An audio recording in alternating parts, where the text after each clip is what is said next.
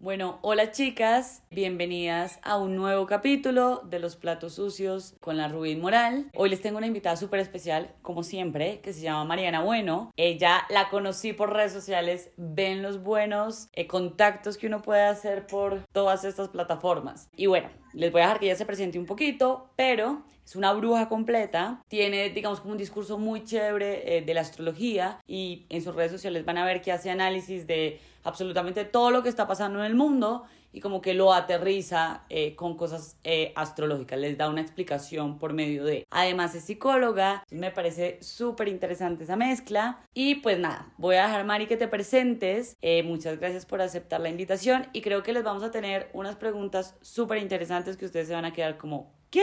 Hola a todos, mi nombre es Mariana Bueno, yo soy psicóloga, también estudié astrología desde que estaba muy pequeña, me encanta estar acá, me siento súper agradecida con Ana porque yo sigo a Ana hace muchísimos años, más o menos como desde el 2017, antes de que ella empezara a hacer tarjeticas, yo soy de Cartago, entonces básicamente yo conocí a Ana porque está cerca a Manizales, entonces era como una persona que publicaba un montón sobre Manizales y me parecía súper interesante. Para mí la astrología tiene mucho sentido desde la psicología. En algún punto de la carrera yo decía como, ¿qué es esto que estoy mezclando yo aquí? La gente no, no entiende por qué astrología, yo psicóloga, no me van a tomar en serio, pero la astrología me encantaba desde que estaba muy niña. Entonces, pues la psicología se me asemejaba mucho a lo que yo quería explicar. Ya con el tiempo encontré la manera de unirlas y hace unos dos años empecé bueno, hace mucho tiempo yo empecé a, hacer, a trabajar en redes con mi emprendimiento, con Manigua, que también por ahí conocí a Ana. En algún punto ella hacía como estos intercambios donde ella publicaba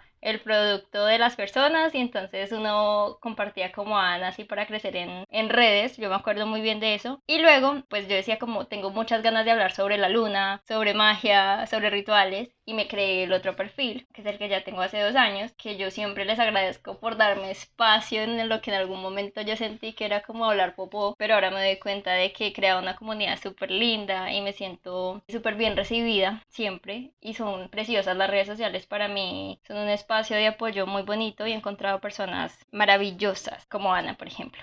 Qué belleza, Mari. Muchas gracias. Bueno, yo vamos a empezar a entrar en materia de una y esta es una pregunta que es sí o sí para absolutamente todas las personas que están en el podcast y creo que para ti va a tener muchísimo más sentido porque tal vez lo vas a poder linkear con un montón de cosas que sabes. ¿Qué tal fue el 2020 para ti? O sea, ¿qué sentiste que nos puedes decir como como colectivo, de pronto que cuáles fueron como unas cosas que te ayudaron a ti a atravesarlo porque fue un momento muy duro para todos, o sea, independientemente que eh, nos haya ido bien o mal en muchas cosas, fue difícil y fue de ajustarnos a cambios y de todo eso. Entonces, bueno, me gustaría como saber un poquito tu opinión sobre el famoso 2020 que va a ser un momento histórico que va a estar absolutamente siempre presente.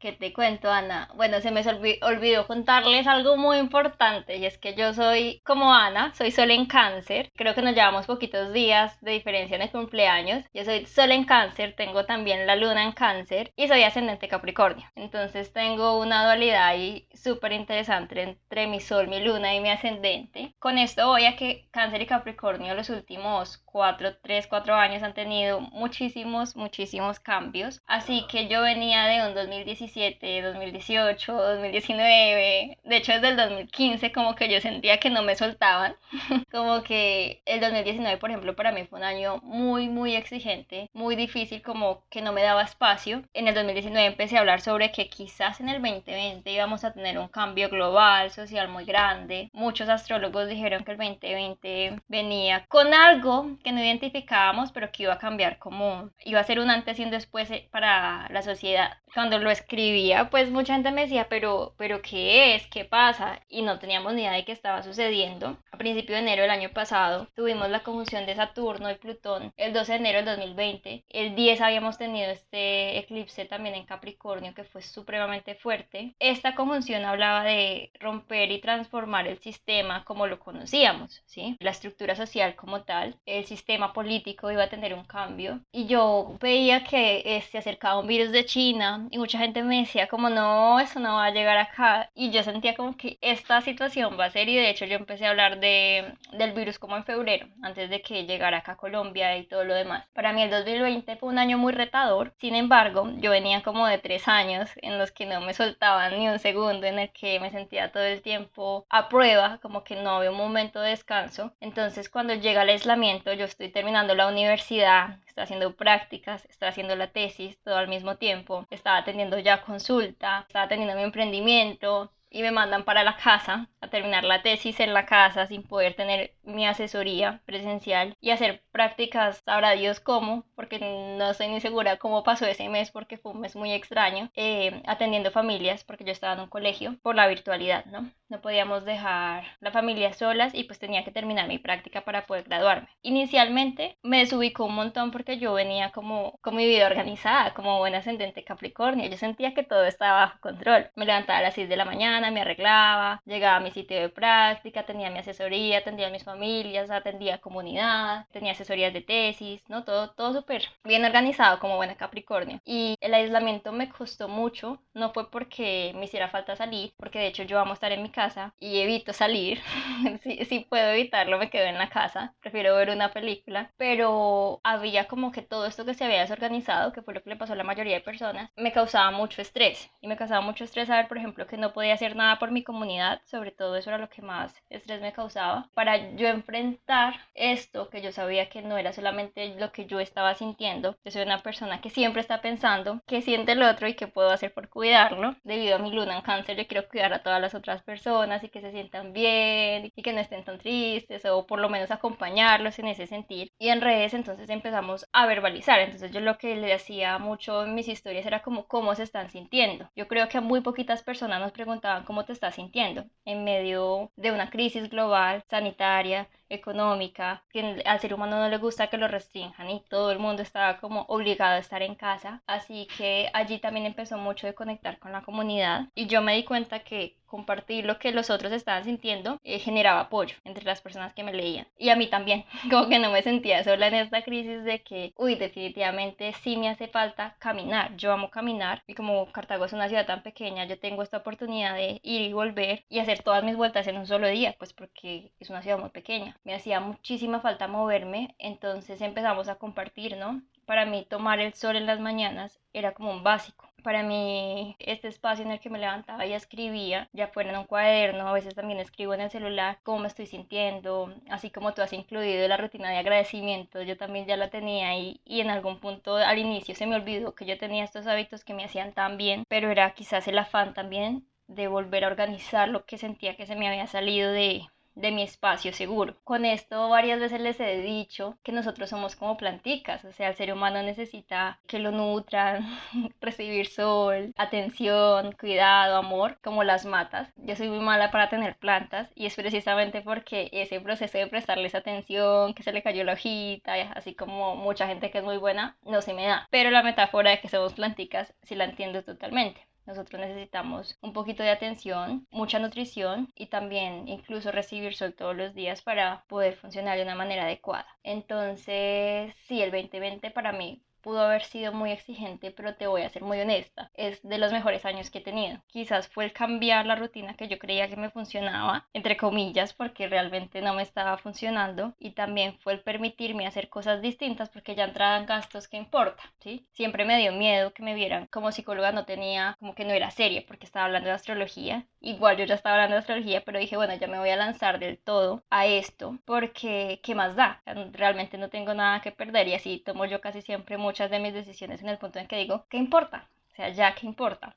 Después de pensarlo un montón, pero realmente, ¿qué importa? Eh, así que por eso para mí, en algunos aspectos fue un año muy bueno. Conocí a muchas personas, sobre todo en internet, hice muchos amigos virtuales. Económicamente, yo creo que también fue no salir, entonces vi también la retribución allí y creo que me conocí más a mí misma. ¿Qué pasa? Allí está el asunto para muchas personas. El 2020 nos invitaba a todos a conectarnos con el hogar por el último eclipse de los nodos en cáncer. Nos llevó literalmente a la casa, pero hablaba mucho de conocernos a nosotros mismos. Usualmente el ser humano no se pregunta quién es, cómo se siente, cómo está, qué piensa, qué le gusta, le gusta o no le gusta su vida. Y lo que hizo el 2020 y el aislamiento como tal fue llevar al ser humano a encerrarse en su casa y a escuchar sus pensamientos. Muchas personas se encontraron con cosas que no querían saber de sí mismos, con cosas que no habían enfrentado, con emociones que no habían sentido y no podían escaparse de ellas porque estaban en la casa. Entonces buscaron otras maneras de esconderlo, no sé, el alcohol, las películas, lo que sea, pero al final la emoción se seguía reconociendo porque ya no estábamos en el afán del día a día. Entonces fue, el 2020 fue un año muy retador para muchas personas. Me incluyo, pero yo creo que para mí no fue un año tan malo. No sé, para ti. Bueno, yo te quiero contar que yo, igual que tú, venía de los peores años de mi vida. O sea, fue algo como que yo decía, pues pucha, la vida me va a soltar y yo sido una persona súper suertuda siempre. Como que la vida se me da realmente muy fácil, muy fácil. Y el 2017, 18 y 19 fueron fatales, fatales, fatales. Oigan, yo dije, no, o sea, de esta no voy a salir, la vida no es lo que yo pensaba ni se mueve con esa facilidad. Y claro, a mí me pasó el 2020, aunque estaba encerrada en una situación en la que nadie pensaba que yo fuera a sobrevivir ni una semana, todo el mundo estaba muy preocupado por mí. Era algo que inconscientemente para lo que yo estaba ya preparada y me habían pasado tantas cosas malas, Mari, que yo como que para mí eso fue como, ah, bueno, encerrarnos en la casa, bueno, buscar cómo ganar plata de otras formas, bueno. Y de algo lo que me di cuenta es que yo logro resurgir muy fácil de las crisis y normalmente cuando tengo una crisis muy fuerte brota todo un cambio en mí. O sea, yo no soy la persona que se queda como quejándose, no, yo hago cosas cosas muy malas y cosas que también me tiran para arriba. Pero todo eso obviamente como que me ayudó muchísimo. Entonces fue el 2020 para mí también fue uno de los mejores años, por lo menos desde hace cinco años. Y este año ha sido del carajo. O sea, yo me siento como conectada y vibrando con lo que es, que bueno, de esas cosas hablaremos también después. Bueno, Mari, yo te quería contar también. Eh, porque, bueno, TikTok es una red social que estoy empezando a seguir muchísimo y me ha enseñado bastantes cosas. Es impresionante lo que uno puede aprender en un minuto o en menos de un minuto. Y hay muchas como críticas y muchas vainas que se le están tirando también a todas las personas que estamos como entrando en la astrología y en la manifestación. Me acuerdo porque yo amo ver como chismes de celebridades, es como una gran pasión que yo tengo. Y como Chloe Kardashian en un punto subió como este año eh, sí voy a manifestar absolutamente todo lo que quiero y se me va a dar súper fácil, no sé qué. Entonces en los comentarios uno se cagaba de risa, decía como, pues vieja, evidentemente todo se te va a cumplir porque tú eres una persona pues rica. Entonces como que no tienes el problema de la mayoría de la humanidad y hay un montón de TikToks ahorita como que se dedican como a decir como, en realidad estás manifestando o eres una persona extremadamente como wealthy y, y, ya, y eso es lo que está sucediendo. Entonces quería tocar ese tema, que sé que es un tema un poco chuzudo. También hay un montón de eh, cosas que, digamos, están cuestionando porque, pues sí, como porque los blancos se están apropiando de un montón de cosas, de rituales, de todo. Bueno, en general. Y quería saber tú qué opinabas acerca de esto. La verdad es que el 2020 también me trajo eso. Yo amo TikTok. Mucha gente lo critica. Bueno, yo abrí mi cuenta de TikTok así haciéndome en mi cabeza la idea de que iba a ser un experimento. Porque pues como te conté estaba terminando mi tesis y mi tesis era sobre redes sociales y en algún punto tenía que nombrarlas y yo no entendía ni cinco de qué era TikTok ni cómo funcionaba. Entonces por eso abrí mi cuenta. Cuando ya llego allí eh, me quedé básicamente. Yo amo TikTok, amo el contenido que hay allí. Me parece que es algo a lo que hay que prestarle atención porque en algunos años nos va a dar bastantes sorpresas como red social. Y este tema de que allí, bueno, hay muchas críticas, muchas opiniones como siempre. Y hay una comunidad muy grande que está compartiendo contenido sobre crecimiento personal, espiritualidad, astrología y demás. En el caso de este proceso de manifestación de la astrología, es muy curioso con los artistas. Yo también amo, amo absolutamente eh, seguir chismes de famosos también eh, es como lo que, a lo que dedico mi tiempo libre. Sin embargo, con las Kardashian es muy interesante. Ellas siempre hablan sobre cómo logran con su trabajo y ellas sí, claro, detrás de lo que sale hay un montón de trabajo, no solamente de ellas y de la idea como tal crearla, sino de muchas otras personas que hacen parte del equipo con el que ellas trabajan. Por ejemplo, nada más esta semana salió esto del nuevo licor que lanzó Kendall y le estaban tirando un montón a Kendall porque es un tequila y lo estaba, era lo que estaban como haciendo ellas en México cada que iban a visitar México y eso de una u otra manera también es apropiación. Las Kardashian tiene algo y es que ellas las critican mucho porque son mujeres, ellas las critican muchísimo por eso porque de hecho en Twitter estábamos hablando de esta situación, que a Kendall la están tirando mucho hate, pero Nick Jonas y hay otros hombres que también tienen marcas de tequila, o sea, no es la primera vez que sucede. A ellas les sucede totalmente lo mismo en el área de la espiritualidad, entonces ellas hablan hablan de, de crecimiento personal, de desarrollarse, entonces la gente los critica porque su cuerpo, porque este, porque lo otro. Ay no, es que ellas son muy curiosas. A mí me encanta como ellas dicen, no, es que vamos a hablar sobre el crecimiento personal, vamos a hablar sobre espiritualidad, vamos a agradecer. Y la gente siempre dice, ay, es que es muy fácil ustedes agradecer en la vida que tienen y no les hace falta nada. Eso es cierto. ¿Sí? Porque pedirle a una persona que se enfoque en su desarrollo espiritual, autoconocimiento, una persona que no tiene seguro, eh, no tiene salud, no tiene estabilidad económica, no tiene alimento y que está básicamente viviendo desde el instinto de supervivencia, es algo muy complicado. El ser humano primero necesita cubrir sus bases para poder crecer y enfocarse en otras cosas. Por eso dentro de la pirámide de el, la autorrealización está en, el final. La mayoría de seres humanos vivimos como en la mitad prestándole atención a, a, otras cositas más allá de lo básico. Y ellas están en ese proceso de, bueno, tenemos lo básico, tenemos relaciones, tenemos conocimiento y estamos en el proceso de crecer espiritualmente. Suelo ser muy crítica frente a esto, porque desarrollo espiritual y crecimiento personal, si ser consciente de que otras personas no tienen los mismos privilegios que tengo yo, es muy vacío. ¿Sí? Porque vuelve uno a caer en el discurso de es que, es que la gente es pobre porque quiere. Y fácilmente uno ve muchas personas en este círculo de la espiritualidad con ese discurso. La gente es pobre porque quiere. O tú podrías tener más si trabajaras en ti, o si lo manifestaras, o si lo desearas, cuando realmente uno debe ver más allá y darse cuenta que la realidad social es otra. Y que así como yo digo, quiero manifestar la vida de mis sueños, todas las personas tenemos la capacidad de hacerlo, pero incluso el conocimiento o el reconocer que yo tengo tengo capacidad de cumplir mis sueños es un privilegio. Porque, por ejemplo, yo tengo en mi casa alguien que me dice, sí, hágale, ¿qué importa? Usted es capaz, aquí, si, si sale mal acá lo apoyamos. ¿sí? Eso no lo tiene la mayoría de personas y tampoco tienen el acceso al conocimiento o el acceso a un servicio de salud. O sea, hay un montón de cosas que hacen falta y con las Kardashian está esto, que ellas son muy criticadas porque usualmente ellas hablan sin darse cuenta de que mucha gente quisiera manifestar la vida de sus sueños, pero las condiciones simplemente no se le dan porque están prestando la atención a lo más necesario del momento, como lo urgente, que pues ellas no están pensando en lo urgente, como por ejemplo se me van, van a quitar los servicios, es algo muy complicado y que mucha gente, por ejemplo, en Colombia vive de esa manera. Pero sí, ese proceso de manifestación en, en TikTok es algo muy bello y yo también he aprendido un montón en esta red social y creo que debemos ver el desarrollo espiritual en general, no importa de cómo lo, cómo lo miremos, desde una conciencia, para mí es que la conciencia social es algo muy como de coger con pinzas porque entonces yo creo tal cosa y el otro cree tal otra, pero sí dándonos cuenta de que todos tenemos una realidad distinta y que no es que el otro no quiera vivir de esa manera, que es lo que pasa mucho cuando los artistas dicen, ay, es que vive tu mejor versión, pero pues yo estoy pensando en otras cosas, básicamente es lo que pasa con algunas personas.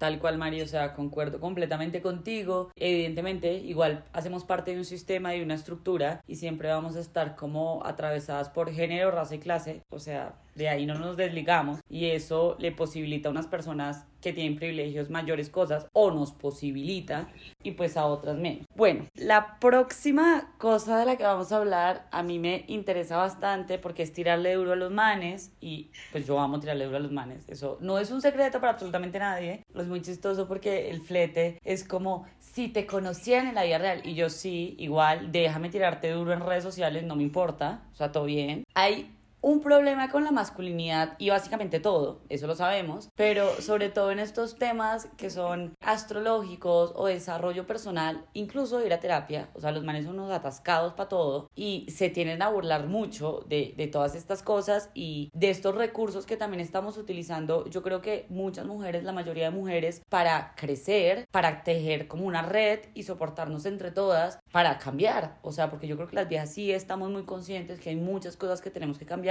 de nosotras, de nuestro mundo, bueno, de absolutamente todo. Entonces quería que pues me hablaras y unas me dijeras cuántas consultas de manes tienes a la semana. Yo les quiero tener fe, yo les quiero tener fe sobre todo porque necesito que esta heterosexualidad me deje de costar tanto. Por favor, o sea, de verdad yo les pido, yo les imploro a los cuatro hombres que vayan a escuchar este podcast, porque van a ser en mayoría mujeres, que por favor hagan algo para que nuestra heterosexualidad no se sienta como una carga completa. Es como, puta, o sea, nací negada en la vida desde que me tocó ser heterosexual, pero bueno. Eso, yo también hago tirarle duro a los manes, realmente. Me encanta. También es otro pasatiempo que tengo. Yo en Twitter he hecho varias veces, porque a mí me da mucha risa que a ti te atacan mucho por lo que dicen los manes, y los manes salen a defenderse dando la razón, ¿no?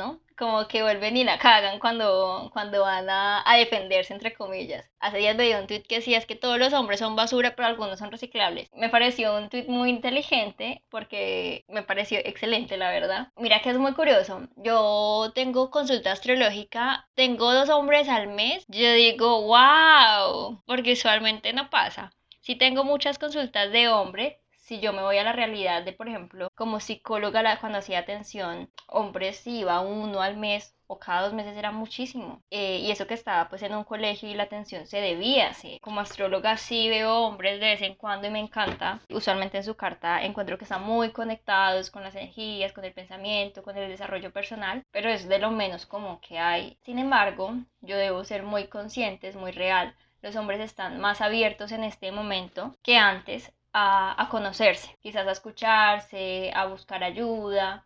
Falta mucho por hacer, pero yo les doy esa, esa validación, o sea, la están logrando, se están esforzando, están poniendo un poquitico de sí mismos por eh, crecer y desarrollarse. Es muy curioso que dentro de esta astrología millennial yo siempre he hablado de que a mí me gusta, cuando yo empecé yo decía que la astrología pop era lo mío. Hemos visto que en redes sociales han tomado la, le han agregado la palabra pop a un montón de cosas, como al feminismo pop, como a... para hacerlo más simple y más agradable para que todas las personas lo... como que puedan acceder a la información. Cuando yo inicié también hablaba de astrología pop, precisamente porque yo quiero que las personas puedan verlo de una manera más sencilla. ¿sí? o quizás entenderlo y por eso también uso tantos ejemplos sobre series, sobre películas, sobre música y eso hoy en día hace que los hombres en general eh, lo estén criticando. Lo curioso es que la astrología y la investigación eh, de los fenómenos astronómicos y todo este desarrollo investigativo que hay detrás, digamos, no ciencia, sino esta pseudociencia o esta historia que hay detrás de la astrología, la hicieron manes. Primero porque pues ellos eran los que tenían acceso al conocimiento y eran los que se permitían que pensaran o que desarrollaran su intelecto, pero realmente la mayoría de la historia de la astrología fue hecha por manes y de hecho uno debe desligarse mucho de lo tradicional porque es súper machista en algún punto. Como todo lo que tenemos pues por revisar y desarrollarnos. En la psicología pasa lo mismo, ¿no? Inicialmente los investigadores eran manes, ya luego en los últimos años, por ejemplo en los últimos 60 años, pues que las mujeres empezaron a desarrollar pues también como la ciencia. Antes que un hombre hablara de astrología era tomado en serio.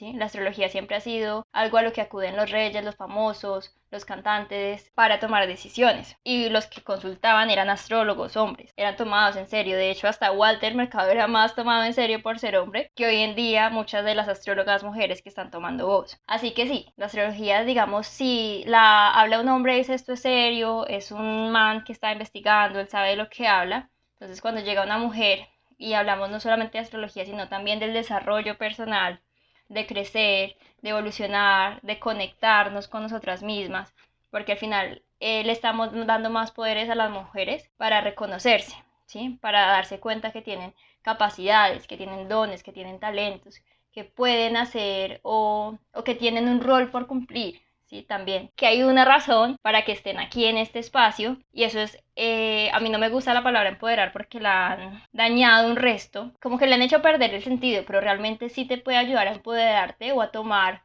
responsabilidad sobre tu vida. Por eso a mí me gusta tanto y por eso le encontré tanto sentido cuando empecé a trabajar con, cuando empecé a verlo como algo que quería hacer realmente para mi vida. Si el ataque que tienen ellos es súper chistoso. Usualmente es como, ay, pero es que tú estás creyendo en, yo que sé, que Mercurio está retrógrado y luego los veo que se les dañó el celular y es como, sí, amor, Mercurio está retrógrado y por eso se te dañó el celular. Los planetas no le hacen a uno que le pasen cosas.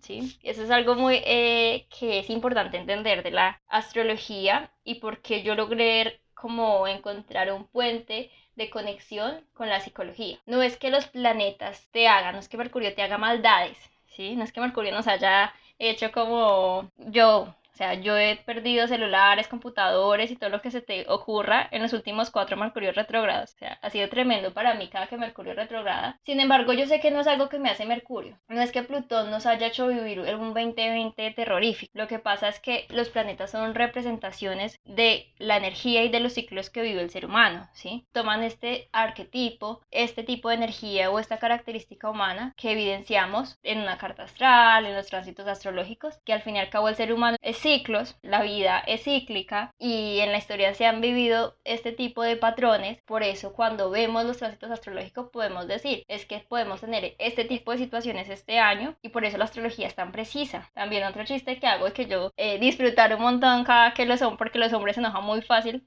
Yo decía como que el 2020 nos dejó un crecimiento en la astrología, en la creencia por la astrología y una baja en la, en la creencia por los economistas. Sí, eso fue algo súper real.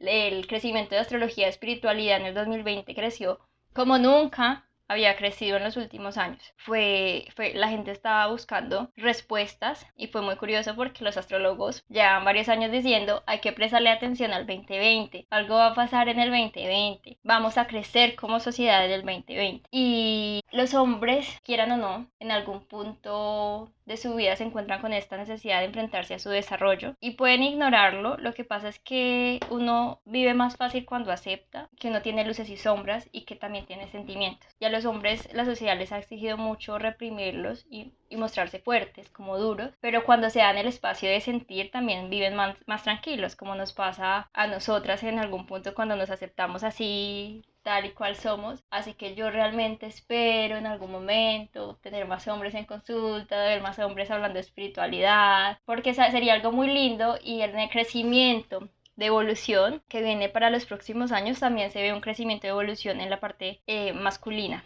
Así como que los hombres se lleven a crecer. Entonces, vamos a ver qué pasa.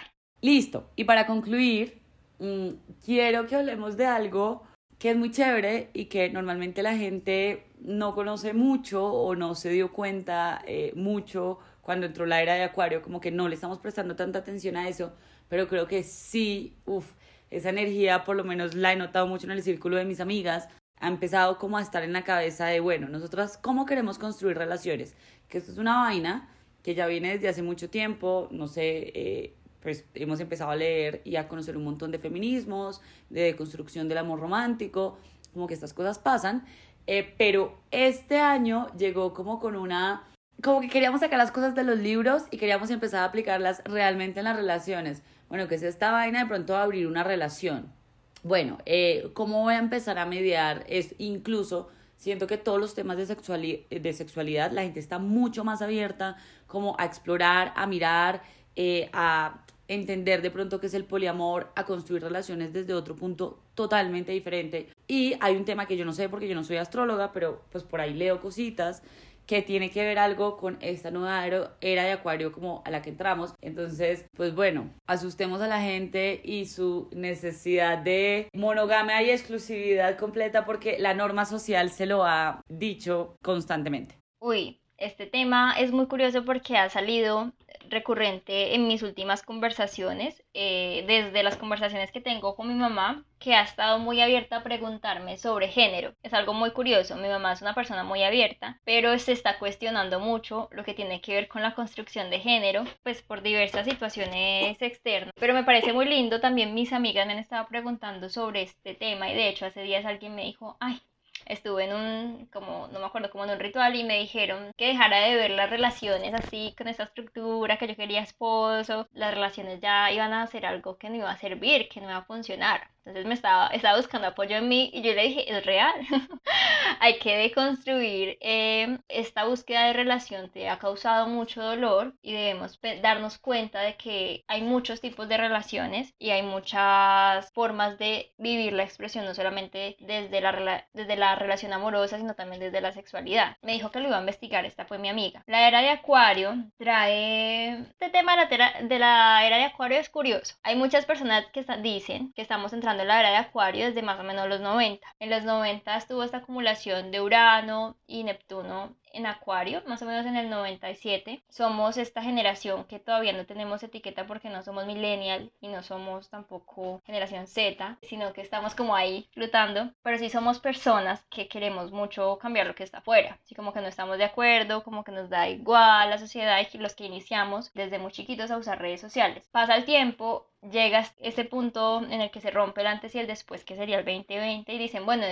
efectivamente, ya vamos a entrar a la era de Acuario con la conjunción de Saturno y Júpiter en el grado cero, que fue el 21 de diciembre del 2020. No es algo que se haya dado como de la noche a la mañana, es algo que viene pasando hace mucho tiempo. Si vemos los últimos 20 años, decir, los últimos 20 años me hacen sentir como si tuviera 10.000 canas, como, como si mejor dicho, pero sí, los últimos 20 años, socialmente el mundo ha cambiado, no solamente desde la tecnología, de que pasamos de lo análogo a lo digital, de que algunos eh, nos tocó ver este cambio de estructura eh, política, ¿sí? En los 90 cayeron muchas, muchos políticos, hubieron muchos cambios en Latinoamérica, sobre todo eh, dentro del el deber ser entonces nos abrimos, por ejemplo, al matrimonio gay, a la adopción gay en diferentes lugares del mundo, a las relaciones, bueno, a muchas cosas, pero no es algo que ha pasado de la noche a la mañana. ¿Sí? Por eso cuando hablamos de la era de Acuario sí puede ser para muchas personas que es que ahora se está dando como tal, pero es algo que viene dándose poquito, poquito, poquito, poquito hace bastantes años. Entonces llega el 2021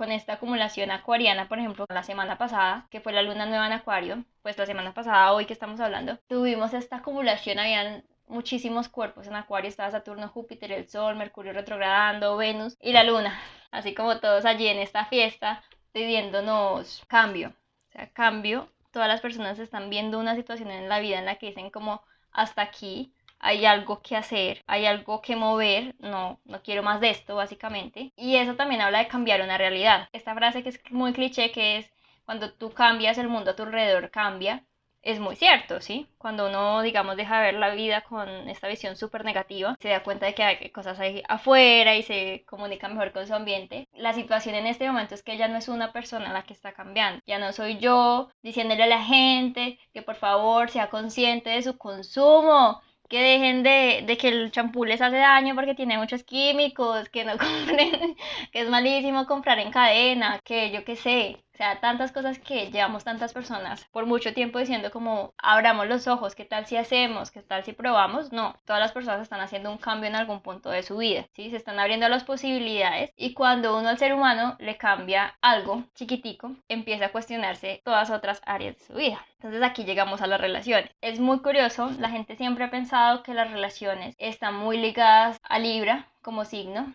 y sí, la carta natal en la casa 7 vemos mucho de cómo la dinámica en relaciones, Libra nos habla de vínculos, pero el axis de Acuario y Leo, de Leo Acuario, eh, es muy lindo porque habla de lo que es Leo, el amor romántico y esa construcción como desde el sentir, desde el brillar, todo, de incluso querer desde como la inocencia y Acuario de yo tener algo por entregar, por brillar, que o sea, cuando uno le gusta tanto y siente que es muy bueno, haciendo algo quiere ponerlo al servicio de otros. Acuario es eso. Acuario es a veces entregar. Sí, los signos tienen muchas eh, sombras y luces, pero el axis de Leo y Acuario tienen esta característica que habla mucho del amor y del querer darle a otros. No por nada, en la temporada Acuario se celebra San Valentín y en agosto con la luna llena de Acuario eh, la cábala celebra tu Tuvea, que es algún tipo también como de celebración del amor, pero el, amor desde lo que es la libertad. ¿sí? Por ejemplo, yo tengo una acumulación súper acuariana en mi casa uno. Para mí el amor es eso. El amor es dejar que la otra persona sea tal cual es. Entonces por eso yo siempre le hablo a las personas de que, de que se encuentren y se permitan ser, porque cuando uno se permite ser, puede encontrar otras personas que están, también están construyendo su propio espacio, su propio mundo desde su individualidad y es algo muy bonito. Por eso llegamos a este punto en el que las relaciones y la construcción del amor desde Leo y Acuario es más desde buscar la libertad, incluso más desde un amor desde la amistad o desde un vínculo de yo te apoyo, tú me apoyas, podemos hacerlo juntos, podemos crecer. También cuestiona las relaciones como amorosas y esa estructura social de tenemos que tener el esposo a tal edad, el carro, los dos hijos, el perrito, que pues ya no nos está funcionando, porque nos dimos cuenta de que no todas las personas tenemos los mismos ideales. Hay mujeres que se quieren casar y hay mujeres que no se quieren casar. Hay mujeres que quieren viajar por el mundo. Hay mujeres que quieren hacer trabajo social. Bueno, todas las ideas de mujer realizada son maravillosas y son perfectas porque es la elección de una persona. Y asimismo hay muchas personas que eligen no tener un esposo o no tener esta estructura que me dijeron es que te tienen que gustar los hombres o que tienen esta estructura es que tienes que verte de esta manera porque al final el género es una construcción social y si lo deconstruimos también podemos, o sea, de ahí para allá construir otro montón de cosas y vivir una vida, como te digo, más desde mi individualidad y mi visión del mundo, de entregar algo y de ser más yo, más auténtica. Si viene una deconstrucción, no es algo que se va a hacer sencillo ni va a ser como que podamos decir, ay, es que en los próximos años vamos a tener esto, pero de que va a haber un cambio, va a haber un cambio. ¿sí? Y el cambio ya se está dando y muchas personas no están viendo que hay muchas situaciones que ya no son nada lo que eran hace seis meses o hace diez meses. Si tú me dices que, bueno, es que con la pandemia tenemos todo supermercado pero hay muchas situaciones, por ejemplo, en el 2020, en enero, a nadie se le hubiera ocurrido eh, que esta generación de niños hubiera, tuviera siquiera la capacidad más mínima de poner a temblar a Wall Street como lo hicieron a principio de mes. Son todos unos pelados y todos tienen una acumulación acuariana súper fuerte eh, los nacidos entre el 97 y el 2001 más o menos tienen mucho acuario en la carta. Entonces a mí me encanta ver que la sociedad está cambiando, si no solo en tema de relaciones, también está cambiando y algo que viene muy importante para este año y para el otro, que tú y yo llevamos mucho tiempo en esto de vivir de una manera un poco más lenta, de un consumo más despacio, que es algo también muy canceriano el querer cuidar el medio ambiente. Este año con las cuadraturas de los planetas en acuario a Urano vienen cambios que involucran el cambio climático, desde el cómo estamos viviendo, qué tan conscientes somos de nuestro consumo. Ciudadano en Tauro habla de usar de una manera diferente los recursos, pero también de cómo se ven esos cambios evidenciados en el mundo real. ¿sí? En este momento en Estados Unidos se está viendo mucho con la temporada de invierno y en otras ciudades, por ejemplo, estamos viviendo acá estas olas de calor de 36 grados a las 9 de la mañana. Es algo tremendo, pero el cambio climático se está evidenciando cada vez más y también políticamente se van a hacer cambios alrededor de este tema, ¿sí? Y ver a la gente querer consumir de una manera más eh, equilibrada también viene con el hecho de acercarse a la espiritualidad y al ser más conscientes de nuestro rol en el planeta. Así que yo creo que como consejo general es que nos demos la oportunidad de escuchar a las otras personas, ¿sí? Estábamos muy acostumbrados a estar encerrados aquí y no escuchar tanto al otro, pero el otro siempre tiene algo, por más eh, que uno crea que nadie puede contarme más de lo que yo ya sé, no, realmente la otra persona le, siempre hay alguien que le puede enseñar a uno, siempre hay un mensaje cuando uno está frente a otra persona, porque al fin y al cabo por eso llegó a mí. Y que si yo ya tengo ganas de cambio, ¿qué más da?